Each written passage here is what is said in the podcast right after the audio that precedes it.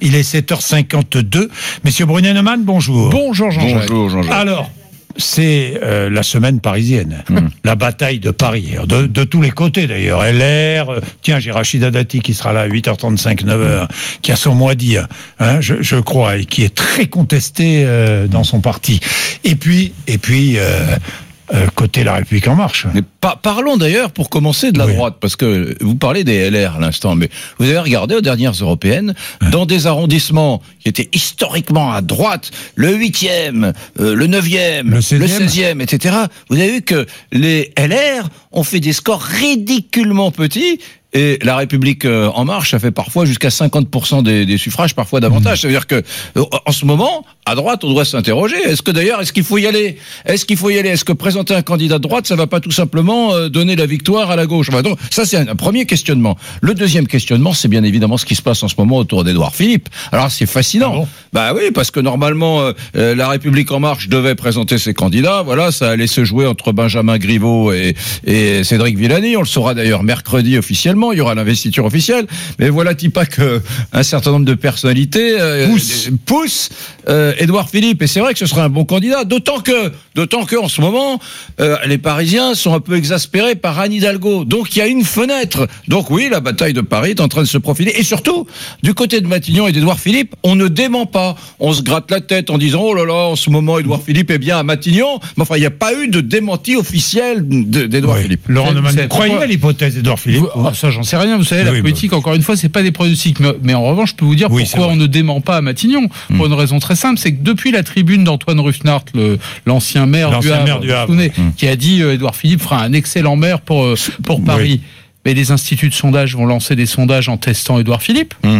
Et donc on verra euh, ce qui de Édouard Philippe, de Benjamin Griveaux, de Cédric Villani a le plus de chances de battre Anne Hidalgo. Et si tout à coup ces sondages nous disaient que très nettement Édouard Philippe est devant, bah ça risque de, hein. de rebattre les cartes. Et si c'était le cas, mais alors du coup le grand oral de mercredi 9 juillet servira à rien. qui doit donner une décision le 10 juillet, nous dit-on.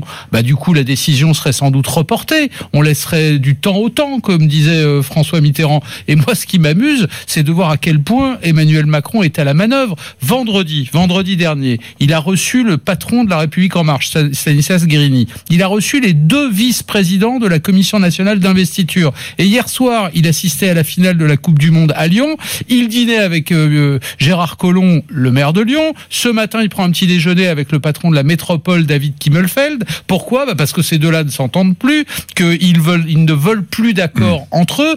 Donc ça veut dire que le vrai patron, le vrai décideur, Bah, c'est évidemment. Emmanuel Macron. Bah, Et si. Édouard Oui. Philippe doit bouger une oreille, bah, c'est avec Emmanuel Macron qu'il en décidera. C'est vrai, et- évidemment. Et, et dans cette affaire, on se dit qui va-t-il choisir entre son grognard de la première heure, Griveaux, quand même, Benjamin Mmh. Griveaux, qui l'a soutenu dès le début, mais qui euh, qui n'a pas vraiment un Qui charisme. sera là d'ailleurs jeudi Ouais. prochain. qui, mon qui n'a pas le charisme d'Édouard Philippe, voilà. Oui. Et Édouard Philippe, dont tout le monde est, est- est- dit qu'il sera un excellent candidat à Paris. Lequel va-t-il choisir? C'est vrai que sur le papier, spontanément, si j'étais si j'étais le président de la République, je me, dis, je me dirais Édouard Philippe, j'ai quand même davantage de chances de remporter euh, la ville de Paris avec lui. Donc, donc euh, qu'est-ce qu'il va faire? Ça, c'est quand même. euh, Ouais, euh, mais comme- alors Eric, comme il nous reste une minute, Oui. vous êtes parisien comme moi, euh, que et, j'imagine que ce que je vais dire vaut pour toutes les villes de France. Mm. Vous avez entendu un des candidats putatifs à la mairie de Paris nous dire précisément ce qu'il veut faire pour la ville? En matière d'hygiène, en matière de sécurité, en matière de logement, en matière de transport, de mobilité, etc. Donc, même, Tout même, est très même- vague. Même Alors- Anne Hidalgo n'était pas très claire sur le ah sujet. non, mais elle, elle n'est pas encore entrée en campagne, mais au moins elle a un bilan, bon ou pas bon, à défendre. Et puis on peut imaginer ce qu'elle va faire après. Mais ceux qui veulent la place, il faut qu'ils nous disent à un moment donné ce que concrètement ils veulent faire. Il y a un grand oral mercredi. J'imagine qu'ils vont dire devant la Commission nationale d'investiture ce qu'ils veulent faire. Moi, électeur à Paris, je ne sais Il y a pas un élément- concrètement, concrètement a- ce qu'ils veulent faire. Il y a juste un élément qu'il faut vite, euh, répéter, c'est l'exaspération des Parisiens dans cette affaire Ah oui. qui, qui monte, qui monte, qui monte. Hmm. Bien, merci. 7h57, vous êtes sur RMC. Rachida Dati sera donc mon invité 8h35, 9h. Ne ratez pas. On saura peut-être ce qu'elle veut faire pour Paris. Oui. Ah oui, oui, oui, je lui poserai la question. 7h57.